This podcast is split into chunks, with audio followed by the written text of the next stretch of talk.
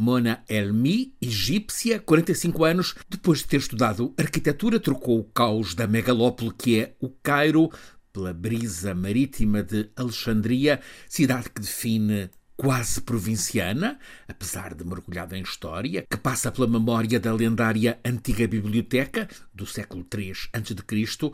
e que a moderna pretende evocar, também a cidade que o poeta Cavafis escolheu para viver e onde Lawrence Durrell situa os três primeiros livros da tetralogia o Quarteto de Alexandria. Esta mona que abre a crónica também trocou a arquitetura pela investigação sobre culturas contemporâneas da bacia sul do Mediterrâneo e chama a atenção para uma estranheza, quase, diz ela, um absurdo, que lhe parece revelador sobre o fracasso que é a realidade de após a impropriamente chamada Primavera Árabe. Assim, na Tunísia atual, falência de tudo, a economia, a liberdade, até a dignidade. Leva que já apareçam na Tunísia nostálgicos do ditador Ben Ali. Há quem diga que talvez nem fosse muito pior do que o atual presidente, Sayed. No Iraque, acrescenta a observação de Mona Helmi. Muita gente pensa que a deposição de Saddam Hussein tornou pior a vida dos iraquianos e precipitou guerras com feridas por cicatrizar. Quanto ao Egito, Mona lastima com grande convicção. Está-se agora pior com o atual presidente Marshal Abdel Fattah al-Sisi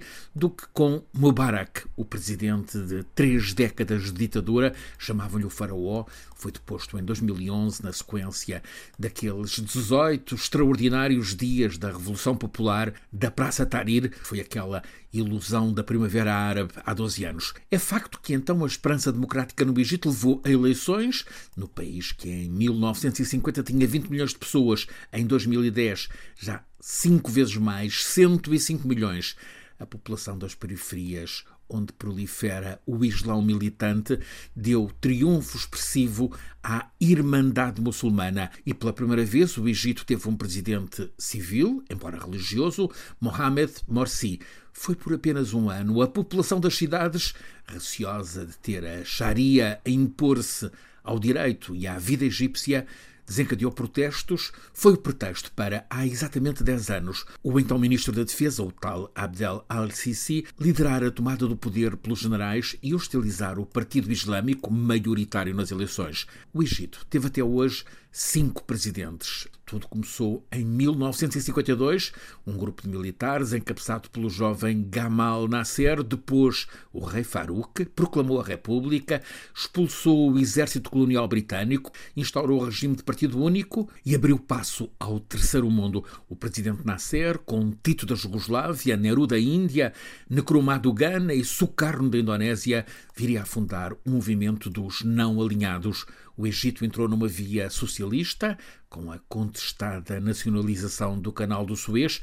Nasser morreu em 70, sucedeu-lhe o vice, também general, Anwar el-Sadat, que rompeu com o nasserismo, lançou alguma liberalização no Egito, inaugurou a colossal barragem de Assuão, no Nilo, que permitiu triplicar a riqueza agrícola do Egito. Foi um tempo melhor.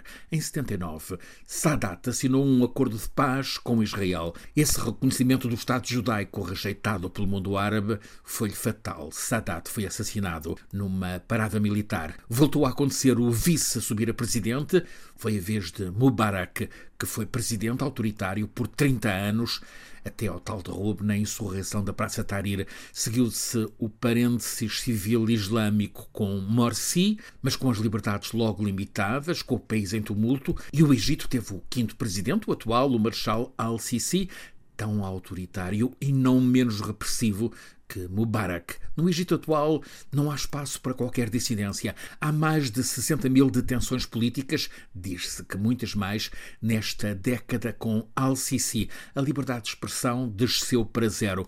Nem sequer a COP27 em Sharm el-Sheikh escapou aos cercos. No Egito atual, 80% da população vive nos 5% de Egito, nas margens do Nilo. Metade da população, os tais mais de 100 milhões, tem menos de 25 anos. O Egito tem dependência alimentar absoluta. A seca e a guerra na Ucrânia deixaram o Egito sem o trigo vital, agravaram a pobreza e o desemprego. A classe média egípcia deslizou para a pobreza ao sentir-se isolado. Al-Sisi lançou um programa de reconciliação nacional, mas os islâmicos e os liberais não estão a ser chamados para esse diálogo nacional, que também não pode incluir nem questões de segurança e repressão, nem de liberdades. O diálogo é algum, pouco progresso e, sobretudo, não resolve a emergência egípcia, que é a ameaça séria de colapso económico e o risco de o sofrimento extremo das pessoas levar o Egito, uma vez mais, para a revolta popular.